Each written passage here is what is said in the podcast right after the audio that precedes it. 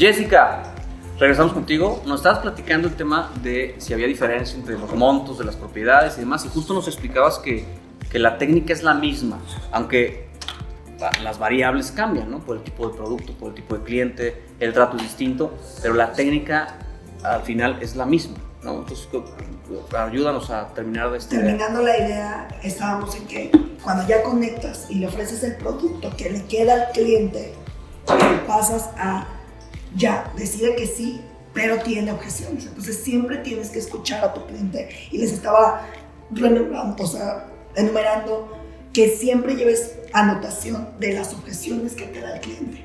Entonces, en ese momento que tienes todas juntas, contestas todas las objeciones juntas. En ese momento es tu punto clave para que puedas cerrar. Puede ser una operación, un cliente final, puede ser un inversionista. ¿No? O sea, ahí sí creo que cualquier operación, desde un terreno de 500 mil hasta macro lotes, yo lo manejo idéntico en esa situación. Entonces yo creo que no varía el proceso. Sí creo que en algunos tienes que dar un poco más de espacio, el volumen de venta, los asesores que están, sobre todo en terrenos, es un, es, es un movimiento mucho más ágil. Y si hay algo importante que creo que ahí tiene que variar, es el tema de la oportunidad, porque tienes que hacerle ver al cliente la oportunidad que tiene de acuerdo al volumen de unidades que haya. ¿no? Entonces, sí es importante que siempre se lo hagan de repente. Buenísimo, sí.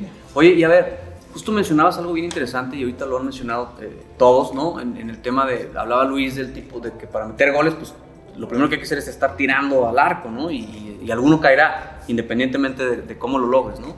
Pero, pero hablabas ahorita de las técnicas, ¿no? Varios han comentado el, el, cómo le hacen, ¿no? Cada quien a nivel personal, pero también una realidad es que hay cierres que se caen, haciendo el ABC, ¿no?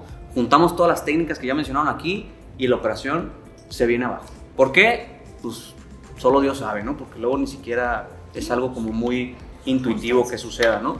Eh, ¿Y qué pasa? ¿Qué pasa con ese cierre que se cae? ¿Qué pasa con el asesor que hizo todo lo posible? Esa operación que dicen que duraba, duró dos años y era millonaria, y ¿no? O con la operación que en una semana se te cae, ¿no? Que también puede pasar, o sea, no tiene que pasar toda una vida.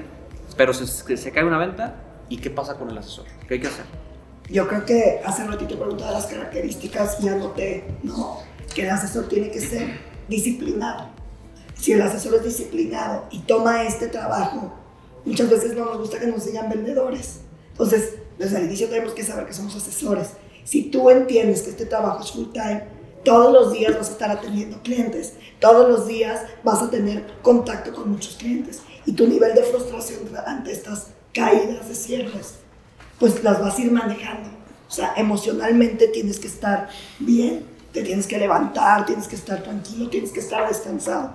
Y estos cierres o estas caídas, al final del día, las vas a ir tomando como parte de la enseñanza. Y sí, va a haber cierres que dependen de Dios o como quieras, pero muchos también van a depender de las cosas que no hiciste. Y si no aprendes exactamente en qué te equivocaste, y así me gusta sentarme mucho con los asesores. A ver, después de todo esto, qué hiciste bien, qué hiciste mal y qué aprendiste.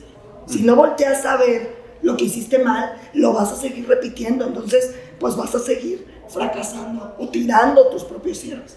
Y lo que hiciste bien, pues lo mismo, repítalo. Entonces, sí creo que el nivel de frustración se, se va disminuyendo conforme tú vas teniendo más contactos con clientes y clientes y clientes. No, yo creo que Pau hace rato tenía una idea muy buena acerca del del embudo de clientes. No, lo, que yo digo es que, eh, o sea, no, no, no, puedes como asesor, ¿no? O los que estamos en el tema comercial, enfocarte a una sola venta, ¿no? Y que sea, y que ya te cayó el gallo, que te va a comprar, no sé, 50 millones, 80 millones y ya te vas a quedar, este, ya, ya hiciste todo, todo, todo para que esa venta se diera y entonces lo único que haces es hablarle, hartarlo y demás, ¿no? y se caen. O sea, la realidad es que sí se caen las, ese tipo de operaciones de repente.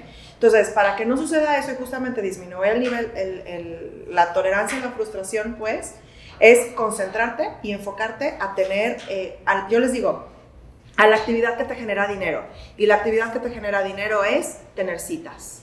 Porque la decisión tú no la controlas, la controla el cliente. O sea, está fuera de tu control y tú no sabes qué va a pasar, pero lo que sí tú controlas tú es tener citas y tener prospectos. Entonces enfócate a ese embudo que es citas y prospectos, para que lo demás vaya cayendo por añadidura, o sea, por sí solo, ¿no? Buenísimo, Pau, gracias.